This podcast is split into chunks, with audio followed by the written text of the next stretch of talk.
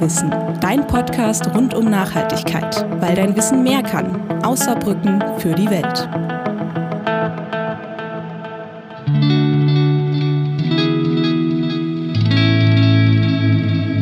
Herzlich willkommen und hallo an alle da draußen. Ihr hört den Mehrwissen-Podcast. Wir sprechen heute mit Lara Wörner. Sie ist Mitglied bei den Students for Future im Saarland.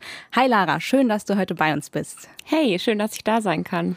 Also wir fangen am Anfang ja immer mit einer kleinen Schätzfrage an. Und weil es bei uns heute ja auch um junge Menschen geht, die sich für den Klimaschutz einsetzen, soll im Idealfall unsere Schätzfrage auch das Thema so ein bisschen aufgreifen. Was glaubst du denn, wie viel Prozent der Jugendlichen und jungen Erwachsenen haben schon mal an Demos für mehr Klimaschutz teilgenommen oder setzen sich vielleicht auch in irgendeiner anderen Weise dafür ein? Also insgesamt dafür einsetzen, nicht an einem bestimmten Termin auf der Straße gewesen sein, ne? Würde ich vielleicht mal sagen, so 40 Prozent. Also ich meine, äh, sich mhm. dafür einsetzen, wie du schon gesagt hast, ist ja ein sehr weiter Begriff. Ja. Man kann sich ja nicht nur auf Demos dafür einsetzen. Ähm, wir haben dazu mal ein bisschen recherchiert und tatsächlich hat das Bundesumweltamt darüber, wie Jugendliche und junge Erwachsene über Klimaschutz denken, dieses Jahr eine repräsentative Studie veröffentlicht. Man muss natürlich dazu sagen, ähm, für viele junge Menschen war ja Klimaschutz auch vor zwei Jahren oder drei Jahren schon ein ziemlich wichtiges Thema. Aber während Corona ist das Natur- und Umweltbewusstsein bei vielen dann nochmal um einiges gestiegen. Ich meine, wenn soziale Kontakte Kontakte überall wegfallen, gehen viele eben häufiger raus in die Natur und vor allem beim Stressabbau und zur Ablenkung hat sie bei vielen jungen Menschen eben eine große Rolle gespielt. Und die meisten haben auch deutlich mehr Sport draußen gemacht oder sind spazieren gegangen. Ich denke, bei uns beiden ist es da ungefähr ähnlich gewesen. Außerdem zeigt die Studie, dass fast zwei Drittel der Jugendlichen finden, dass Umweltschutz eine Aufgabe von uns Menschen und vor allen Dingen auch von der Politik ist und dass sie sich immer mehr über einen sorglosen Umgang mit der Umwelt ärgern. Dann wundert es natürlich auch nicht, dass ein Drittel der Befragten Befragten schon mal an einer Demo von Fridays for Future teilgenommen haben. Und diejenigen, die noch nicht dabei waren, die können sich das für die Zukunft auf jeden Fall auch vorstellen. Man merkt und sieht also, dass jungen Menschen nicht nur Umwelt- und Klimaschutz immer wichtiger wird, sondern darüber hinaus beschäftigen sich immer mehr auch mit sozialen und politischen Fragen. Ich glaube, allein die Zahl der Teilnehmer an diesen großen Fridays for Future Demos liegt mittlerweile ja, glaube ich, bei über eine Million, so in diesem Rahmen. Ähm, macht ihr diese Beobachtungen auch? Also merkt ihr jetzt bei Students for Future speziell auch ein größeres Interesse und mehr Beteiligung von jungen Menschen als zum Beispiel noch vor zwei oder drei Jahren? Also ich würde sagen, dass ich da ein bisschen wahrscheinlich unterscheiden muss, mit was ich eben als sich für Klimaschutz einsetzen aus meinem aktivistischen Kontext kenne, weil also ich finde da ähm, freuen mich so Zahlen wie zwei Drittel auf jeden Fall super. Und vor allem auch dass dass es Umweltbewusstsein in dem Sinne, dass wir irgendwie die Natur mehr wertschätzen, während Corona gestiegen ist, kann ich auch nachvollziehen und ähm, ansonsten muss ich aber dann sagen, dass wir wahrscheinlich im aktivistischen Kontext, also jetzt konkret irgendwie Aktionen auf der Straße organisieren, jetzt nicht so das finden, was die Studie gefunden hat. Für uns ist es während Corona, glaube ich, eher schwieriger geworden. Also wie die Beteiligung bei Students for Future in den letzten Jahren aussah, ist ein bisschen schwer zu sagen. Wir haben uns erst im Sommer 2019 gegründet und hatten dann im Prinzip ein gutes halbes Jahr, in dem wir ohne Corona arbeiten konnten und uns irgendwie wirklich in Präsenz treffen konnten. Ähm, und da würde ich sagen, dass es in vielen Fällen dann schon das Arbeiten eher schwieriger gemacht hat, dass man sich nur online treffen kann, dass man eben auch nicht mehr an der Uni ist, so, sondern irgendwie viele jetzt auch zu Hause dann bei ihren Eltern oder so waren. Und da ähm, sind wir in so ein Corona-Loch gefallen von den Leuten, die wirklich sich aktiv dafür einsetzen, was zu organisieren, sag ich mal. Ja, und dann hoffe ich natürlich, dass wir die zwei Drittel irgendwie abholen können, die sich jetzt während Corona mehr Gedanken gemacht haben, wenn wir uns dann irgendwie wieder auch mehr in Präsenz treffen können. Ich denke, da lebt irgendwie Aktivismus auch einfach von, dass man dort coole Leute kennenlernt und wirklich auch Freunde findet. Und das macht ja dann Spaß an der Arbeit. Und da ist es irgendwie selbstverständlich, dass das online alles nicht so gut klappt. Also das Praktische mit dem Nützlichen verbinden quasi im Prinzip, wenn man ja. sich da engagiert. Dass es eine gute Sache ist, sich bei Fridays for Future oder jetzt bei euch im speziellen Fall eben auch bei Students for Future zu engagieren, steht ja natürlich außer Frage. Aber ich habe mich gefragt, was unterscheidet Students for Future denn jetzt eigentlich konkret von Fridays for Future? Beziehungsweise warum habt ihr euch dort als zusätzliche Gruppe, wenn man es so nennen kann, herausentwickelt und wie ist eure Verbindung oder Zusammenarbeit mit Fridays for Future genau?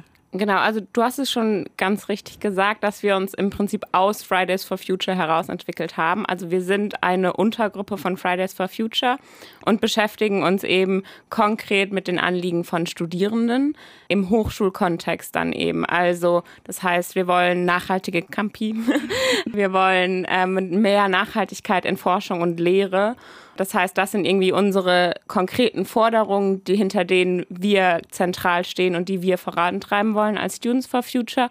Und natürlich fordern wir aber auch das gleiche wie Fridays for Future. Was wir beobachtet haben, ist ja auch, dass es vor allem Schüler und Schülerinnen waren, die diese Bewegung irgendwie im Sommer 2019 so groß gemacht haben. Und unser Ziel ist es da eben auch mehr Studentinnen und Studenten mitzunehmen und einfach uns dafür einzusetzen, dass auch die Studierenden diese Bewegung mehr mittragen. Also man muss schon auch sagen, dass in vielen Fridays for Future Ortsgruppen Studierende sehr viel Verantwortung übernehmen und auch bei uns im Saarland ist es so, dass sich die Personen zwischen Fridays und Students for Future sehr überschneiden. Aber genau, ich würde ich würd sagen, der zentrale Kennpunkt ist irgendwie, dass wir als Students for Future ähm, uns noch spezifisch mit Hochschulforderungen beschäftigen und eben auch ein paar eigene Projekte haben, wie zum Beispiel die Public Climate School, ähm, wo wir uns eben wirklich um Klimabildung kümmern wollen. Du hast jetzt ja erzählt, dass sich ähm, Students for Future und Fridays for Future, die Mitglieder da schon manchmal hier und da auch überschneiden. Wie ist denn so ein typischer ja, Wochenalltag oder so ein Wochenprogramm oder ein Monatsprogramm bei Students und Fridays for Future organisiert? Also wie kann ich mir das vorstellen? Trefft ihr euch auch einmal die Woche und besprecht dann, das ist unser Ziel, da müssen wir uns noch ein bisschen mehr engagieren, das posten wir auf Instagram und Facebook oder wie trefft ihr euch jetzt? Ich meine, klar, während Corona wahrscheinlich auch viel online, aber wie ist es so organisiert, wenn man bei Students for Future oder bei Fridays for Future ist? Genau, wir treffen uns eigentlich einmal die Woche und momentan online und ähm, dann haben wir meistens eine Tagesordnung, auf die wir eben Punkte schreiben, die während der Woche schon passieren oder wo uns während der Woche einfällt, dass wir das auf jeden Fall besprechen sollten. Haben auch meistens dann ein paar größere Projekte, an denen wir irgendwie konstant arbeiten, wo sich dann irgendwie Neues tut und das ist dann ein Update, das es im Plenum gibt. Zum Beispiel organisieren wir von Students for Future jetzt gerade ja einen Poetry Slam für das Projekt Eine Uni, ein Buch. Und da sind wir jetzt irgendwie seit drei Wochen, jedes Plenum gibt gibt es diesen Tagesordnungspunkt und wir besprechen, okay, was gibt es da Neues? Haben sich neue Slammer und Slammerinnen gemeldet? Wann fangen wir an, Werbung zu machen? Dann gibt es aber auch oft irgendwie Anfragen, die wir per Mail bekommen, die wir dann diskutieren müssen, ob wir den und den unterstützen, ob wir das und das teilen wollen. Ansonsten gibt es dann eben bei den Fridays for Future vor allem so Sachen wie die großen bundesweiten Aktionstage oder Streiktage, wo wir dann überlegen, okay, welche Aktionen können wir hier im Saarland machen und dann haben wir eben auch noch ähm, so ein bisschen so unsere Arbeit in AG-Arbeiten aufgeteilt, sodass nicht alles im großen Plenum stattfinden muss. Und wir dann eben eine AG haben bei Fridays for Future, die sich jetzt konkret mit Forderungen auseinandersetzt und das sich da nochmal eigenständig trifft und das erarbeitet und dann eben im großen Plenum nur berichtet, was sie da machen und wie es vorangeht. Wie du vorhin schon gesagt hast, Students for Future zeigt eben die Verbindung hauptsächlich zur Universität. Wo seht ihr die Hochschulen im Saarland, aber auch in Deutschland generell denn im Moment? Wird da schon genug für Umweltschutz gemacht? Ich weiß noch, in unserer ersten Folge, da hatten wir zum Beispiel Heike Savelkuls vom Studentenwerk da und die hat uns so ein bisschen erzählt, was an der Uni des Saarlandes jetzt zum Beispiel konkret in der Mensa schon alles für den Umweltschutz passiert. Und ich muss sagen, das war doch schon einiges. Aber ich vermute fast, dass für euch bei Students for Future da noch Luft nach oben ist, oder? Für uns ist da auf jeden Fall noch Luft nach oben, würde ich sagen. Ich denke, dass bestimmt die Universität des Saarlandes oder die Hochschulen im Saarland auch etwas für Umweltschutz tun. Da kommt ja, kommt man ja eigentlich heutzutage kaum mehr vorbei, sich irgendwie ähm, mit dem Thema zu beschäftigen. Aber unserer Meinung nach könnte die Uni viel mehr tun. Wir haben zum Beispiel eine, Nachhaltig eine Stabstelle für Nachhaltigkeit, die eben wirklich einen sehr eingeschränkten Handlungsspielraum hat. Wir haben einen immensen Sanierungsstau an der Uni, wo man dringend Gebäude sanieren müsste, damit die Energieeffizienz irgendwie mal halbwegs okay ist. Wir haben immer noch eine Uni, die lieber Gebäude abreißt, so wie bei dem alten Wohnheim, das jetzt seit zehn Jahren leer steht, ja. anstelle zu versuchen, irgendwie die zu renovieren und zu sanieren, um die Bausubstanz wiederverwenden zu können. Weil Beton ist ein richtiger Klimakiller, wenn man das so sagen kann, und kann eben auch nicht recycelt werden. Und es entstehen unglaublich viele CO2-Emissionen, wenn man ihn herstellt oder abbaut sozusagen. Und da fordern wir auf jeden Fall ganz konkret, dass unser Campus nachhaltiger werden muss und haben jetzt zum Beispiel auch bei den anstehenden Zielvereinbarungen zwischen Land und Universität ähm, gefordert, dass da Nachhaltigkeit mit rein muss. Das ist nämlich zum Beispiel auch was, wo man sagen könnte, ja, wenn die Uni sich für Nachhaltigkeit einsetzt, dann sollte das doch auch irgendwie im Hochschulgesetz und Leitbild verankert sein. Das ist es bei der Universität des Saarlandes aber eben bislang noch nicht. Und wir fordern eben ganz konkret, dass die Uni das auch zu einer wichtigen Aufgabe von sich macht, so eine Schlüsselrolle einzunehmen und eine Vorbildfunktion. Und dass es besser geht, zeigen andere Unis in Deutschland. Da gibt es zum Beispiel die Universität in Kiel, die bis 2030 klimaneutral sein möchte und auch eine Zero-Waste-Uni werden möchte und da auch schon 80 Prozent ihrer Ziele erreicht haben. Oder die Leuphana Universität in Lüneburg, die schon seit 2014 klimaneutral sind. Also da geht mehr und da würden wir uns auch mehr wünschen von der Universität des Saarlandes hoffen wir mal, dass sich das in den nächsten Jahren dann auch äh, ein bisschen umsetzbar macht und dass die Uni dann noch ein bisschen mehr nach vorne sprintet. Ähm, ihr habt ja auch im Mai eine Public Climate School gestartet und dort auch über das Thema Zukunft gesprochen. Das ist natürlich auch für Studierende und natürlich auch für Schülerinnen und Schüler ein wichtiges Thema und wir bekommen es ja auch immer öfter mit. Gefühlt ist irgendwie jeder kritische Wert, der sich auf Klima bezieht, schon drei, vier Mal überschritten worden oder zumindest ist die Marke immer sehr knapp an irgendeinem kritischen Wert. Wie ist denn der aktuelle Stand? Also was wäre das Best-Case-Szenario für unsere Zukunft, wenn Klimaschutz jetzt wirklich konsequent durchgezogen wird? Und was wäre das Worst-Case-Szenario, wenn wir so weitermachen wie bisher oder nur minimale Veränderungen erreichen? Also ich denke, dass wir da nicht nur über den Klimaschutz reden müssen, sondern über ganz viele gesellschaftliche Krisen, die wir gerade erleben und dass wir die alle gemeinsam irgendwie lösen müssen.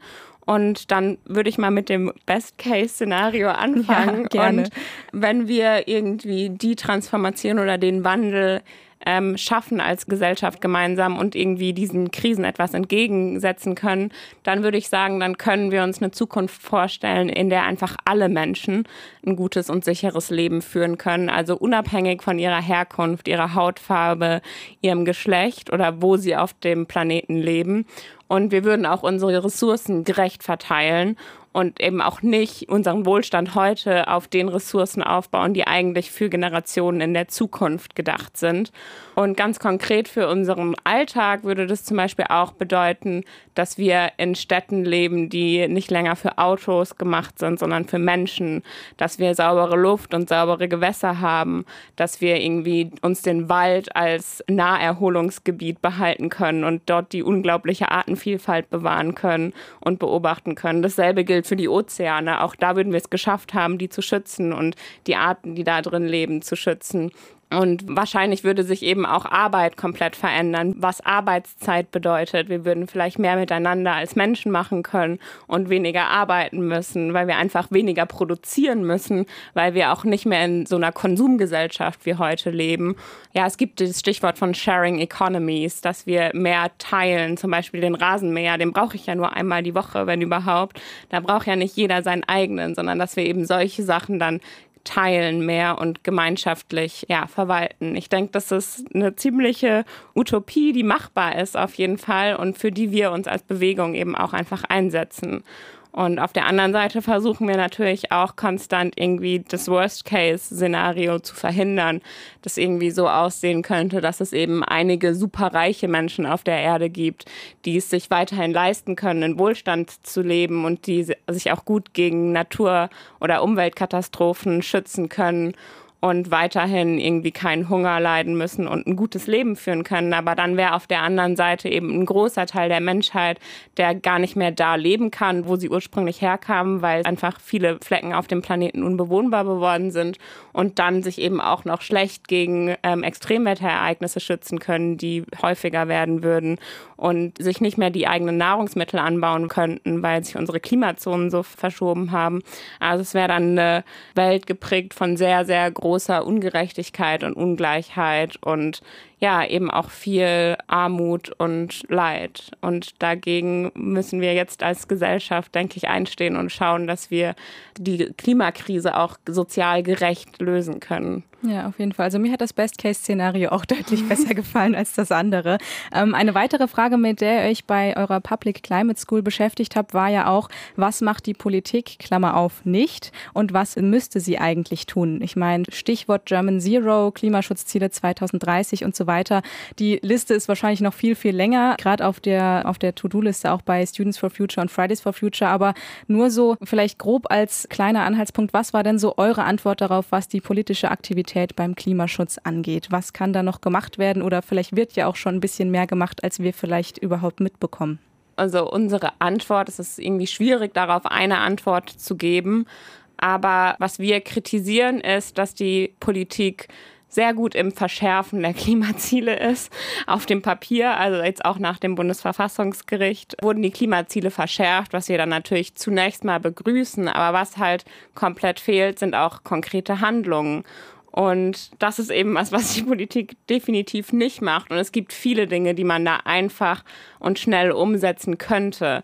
Und was die Politik dann da eben meiner Meinung nach oft macht, ist eben kurzfristig spielen sozusagen. Also schauen, dass sie in vier Jahren wiedergewählt werden können und jetzt nicht noch irgendwie äh, Maßnahmen durchsetzen, die mit Verzicht zu tun haben, bevor sie wiedergewählt werden müssen. Und was die Politik auf jeden Fall auch tut, ist eben immer den Interessen von Industrie und Wirtschaft mehr Gewicht einräumen als den von unserer Generation oder eben dem Umweltschutz. Also da gibt es viel, was die Politik nicht macht und was sie tun müsste, ist auch so ein bisschen abstrakter, müssten wir uns einfach mal damit beschäftigen, wie wir die Klimakrise sozial gerecht lösen könnten und welche Zukunftsszenarien das dann eben beinhaltet. Also ein bisschen mehr Mut zu Veränderung bräuchten wir in der Politik und nicht irgendwie den Fokus auf so eindimensionale technische Lösungen wie, ja, das E-Auto, das löst dann schon alles. Und auch der Fokus auf dieses, okay, wir reduzieren einfach unsere CO2-Emissionen. Solange wir ein Wirtschaftssystem haben, das konstant wachsen muss, können wir auch nicht einfach nur die CO2-Emissionen reduzieren, weil wir brauchen ja irgendwie Substanz, die konstant wächst in diesem Wirtschaftssystem. Also wir müssen da endlich aufhören, Wachstum über Klimagerechtigkeit zu stellen und uns eben mal darüber unterhalten, wie wir Wohlstand ohne Wachstum schaffen können. Und ich denke, dass das Best-Case-Szenario da irgendwie schon auch ein paar Ideen gezeigt hat oder dass es da auf jeden Fall Ideen gibt und viele Organisationen und Initiativen, die das eben sehr stringent verfolgen und versuchen eben schon in Pilotprojekten durchzusetzen. Und da müsste die Politik einfach auch mal den gleichen Mut zeigen. Also das kann ich, beziehungsweise denke ich, können auch viele, die da jetzt zuhören, bei uns auch genauso unterschreiben, dass da von der Politik halt eben auch noch viel passieren muss, weil im Endeffekt sitzen die Politiker am längeren Hebel oder an dem längsten Hebel, um da halt auch was äh, verändern zu können. Unser Projekt, für das wir den Podcast hier machen, heißt ja auch mehr Wissen und da wollen wir natürlich auch so viel Input wie möglich zum Thema Zustand der Meere und Ozeane, aber auch eben zur Lage bei uns im Saarland geben. Und vor allem ist es uns eben wichtig, darauf aufmerksam zu machen, dass auch wir hier, selbst wenn wir zum Beispiel 400 Kilometer von der nächsten Küste entfernt wohnen, auch den Zustand unseres Wassers beeinflussen können. Beschäftigt ihr euch bei Students for Future auch mit dem Thema ein bisschen? Also jetzt ganz konkret mit dem Thema Wasser haben wir eher weniger zu tun. Also unsere Forderungen beziehen sich auch darauf, dass wir eben im Saarland unser Grundwasser schützen müssen. Und das ist auch ganz klar durch die Klimakrise bedroht, durch zunehmende Flächenversiegelung und Trockenheit sinken einfach unsere Grundwasserspiegel. Und da gibt es auch einfach noch keine wirkliche Daten, auf die wir vertrauen können, wie schlimm das wirklich wird. Deswegen müssen wir einfach jetzt schon alles Mögliche tun, um unsere Grundwasservorräte zu schützen. Auf der anderen Seite ist es aber auch so, dass wir, auch wenn wir im Saarland keine Küste haben, dass unser Klimaaktivismus trotzdem auch damit verbunden ist, dass wir die Ozeane schützen, weil die Ozeane trotzdem eine wirklich lebenswichtige Funktion erfüllen für uns auf der ganzen Welt, auch wenn wir keine Küste haben. Zum Beispiel produziert das Phytoplankton in den Ozeanen wirklich 50 Prozent unseres Sauerstoffs. Das heißt, jeder zweite Atemzug, den ich eigentlich mache, kommt aus den Ozeanen. Die andere Hälfte kommt von der Vegetation am Land. Deswegen ist es unglaublich wichtig, dass wir unsere Ozeane schützen. Und die sind eben durch die zunehmende Erwärmung, die speichern Wärme noch viel mehr als Landmasse und durch auch Vermüllung und Überfischung sehr stark in Gefahr. Ja, vielen Dank für den Einblick, was das Wasser angeht und dass auch wir da ein bisschen unseren Teil dazu beitragen können, selbst wenn wir jetzt keinen Blick auf irgendeine schöne Küste ähm, oder auf das Meer haben. Ähm, als nächstes haben wir noch eine Frage aus unserer Social Media Community. Die ist jetzt eher ein bisschen persönlicher an dich gestellt, aber vielleicht kannst du da ja auch was von den Erfahrungen von anderen Mitgliedern bei euch berichten, wenn du das so mitbekommen hast. Und zwar lautete die Frage, wie denn dein Umfeld persönlich darauf reagiert hat, dass du jetzt bei Students for Future dabei bist. Also hast du da irgendwie auch schon Veränderungen jetzt zum Beispiel im Verhalten von deinen Freunden und von deiner Familie gemerkt, was das Thema Nachhaltigkeit angeht? Zum Beispiel, dass du jetzt quasi mit deiner Einstellung schon so ein bisschen abgefärbt hast, dass jetzt auch deine Freunde und Familie mehr auf Mülltrennung achten oder vielleicht auch mal öfter das Fahrrad benutzen statt das Auto oder sowas? Also ich, ich denke, dass in meinem Umfeld das auf jeden Fall positiv aufgenommen wurde. Was mir auf jeden Fall auffällt, ist, dass es für andere Leute auch unglaublich inspirierend sein kann, einfach darüber zu reden, ohne dass man den Leuten jetzt direkt vorschreibt, hey, du solltest öfter das Fahrrad benutzen oder du solltest weniger Fleisch essen, sondern einfach mehr über die eigenen Vorstellungen für die Zukunft und warum man das macht zu sprechen und dass man da oft auch positives Feedback bekommt und so, ja, ja, das finde ich eigentlich auch. Und eigentlich ist es schon echt schlimm, was wir mit unserem Planeten machen oder wie wir auch mit anderen Menschen irgendwo umgehen im globalen Süden. Und ähm, ich denke, so Gespräche über unsere Ziele und Forderungen führe ich jetzt viel öfter, vor allem mit meiner Familie, die, die dann irgendwie fragen, hey, und was sind eigentlich dann eure Forderungen dazu? Oder wie wollt ihr das eigentlich hinkriegen, dass wir ganz Deutschland mit erneuerbaren Energien versorgen? Also da ist auf jeden Fall immer auch ein bisschen Skepsis dabei und man muss oft dann irgendwie versuchen, da standzuhalten und irgendwie optimistisch zu bleiben, vor allem irgendwie aus der Generation meiner Großeltern und Eltern kommt da doch oft so, ja, das schaffen wir doch eh nicht. Aber ich glaube auch schon, dass auch meine Familie sich vor allem mehr damit jetzt auseinandersetzt mit den Themen. Bei meinen Freunden ist es, glaube ich, so, dass ich schon immer Freunde hatte, die sich irgendwie auch mit den Themen auseinandergesetzt haben und dass ich deswegen wahrscheinlich auch letztendlich jetzt bei Students for Future und Fridays for Future gelandet bin aber ja, ich kann alle nur ermutigen und ich glaube, es muss erstens niemand, der jetzt irgendwie anfängt mit Klimaaktivismus, das Gefühl haben, schon vorher perfekt klimaneutral zu leben. Und ähm, man muss auch nicht Angst haben vor irgendwie Reaktionen aus Familie und Freunden. Natürlich ist das irgendwie eine persönliche Frage, aber oft habe ich die Erfahrung gemacht, dass es irgendwie sehr inspirierend auch für andere sein kann, wenn man selbst sich einsetzt. Ja, und ich denke, es kommt ja auch darauf an, dass man zumindest auch, wie du gesagt hast, jetzt vielleicht auch so eine kleine Vorbildfunktion einnehmen kann oder zumindest auch aufzeigen kann, hey, es ist möglich, ohne Fleisch die Woche zu überleben oder es ist möglich, mehr mit dem Fahrrad unterwegs zu sein als mit dem Auto. Ich denke, da spielt das ja dann auch schon ein bisschen mit rein, dass man einfach diesen Skeptikern ähm, so ein bisschen zeigt, was machbar ist mit einfach nur relativ kleinen Veränderungen im Alltag. Nun kann man ja auch immer leicht mit dem Finger auf andere zeigen und sagen, das ist schlecht, ihr macht das falsch, hast du ja vorhin auch schon gesagt. Und wir sind ja auch schon darauf eingegangen, dass die Politik da natürlich auch deutlich mehr für Nachhaltigkeit und den Klimaschutz machen könnte oder zumindest ehrgeiziger und effektiver sein könnte. Aber ähm, du hast schon gerade ein bisschen angesprochen, jede und jeder von uns kann ja selbst auch was dazu beitragen. Was können junge Menschen gerade in unserem Alter, vielleicht auch Schülerinnen und Schüler, an kleinen Dingen denn tun? Habt ihr da oder du vielleicht auch persönlich so Alltagstipps, vor allem eben für Anfänger, gerade wenn man sich jetzt zum Beispiel fragt, wie du vorhin schon gesagt hast, wie kann ich denn überhaupt als kleiner Mensch auf der ganzen Welt zum Klima- und Umweltschutz auch etwas dazu beitragen oder vielleicht noch viel wichtiger, wo kann ich überhaupt am einfachsten anfangen? Ich denke, das Wichtigste ist hier, dass man irgendwie betont, dass es in so einem System, in dem wir gerade leben, das irgendwie darauf angelegt ist, unsere Natur auszubeuten, fast unmöglich ist, wirklich sich selbst als Individuum wirklich klimagerecht zu verhalten. Und das ist deswegen das Wichtigste, was wir tun können im, in Sachen Umwelt, Klimaschutz und irgendwie auch dem Einstehen für Gerechtigkeit ist, einfach sich einzusetzen, sich zu organisieren, die Kritik auf die Straße zu bringen. Das heißt, schaut, ob es irgendwie Students for Future gibt bei euch, Fridays for Future, andere Initiativen, die sich für Themen einsetzen, die euch am Herzen liegen. Und dann werdet ihr auch Leute finden, denen es vielleicht genauso geht wie euch, die sich fragen, was kann ich eigentlich tun? Und ich denke, das Effektivste ist, diesen Handlungsdrang dahingehend umzusetzen, dass man sich eben wirklich organisiert. Und es ist natürlich auch klar, dass man irgendwie, wenn einem das Thema wichtig ist, vielleicht auch den Anspruch an sich selbst hat, irgendwie die eigene Lebensweise so danach auszurichten. Und da kann man zum Beispiel Ökostrom beziehen. Man kann eben auf tierische Produkte mehr verzichten. Man muss nicht gleich Veganer werden oder Veganerin. Es ist, da macht wirklich schon auch nur noch einmal die Woche tierische Produkte essen einen Unterschied. Man kann, was Mobilität angeht, eben öfter mit dem Fahrrad oder ÖPNV fahren und weniger fliegen oder Auto fahren. Und man kann auch versuchen, verpackungsfrei und regional weitgehend einzukaufen. Also da gibt es schon einige Alltagstricks, die was bringen, aber nichts bringt so viel, wie sich zu organisieren. Und man sollte sich auch kein schlechtes Gewissen machen, wenn man das alles nicht perfekt umsetzen kann, weil ja, es ist eben einfach schwer in, in einem System, in dem die Rahmenbedingungen nicht stimmen.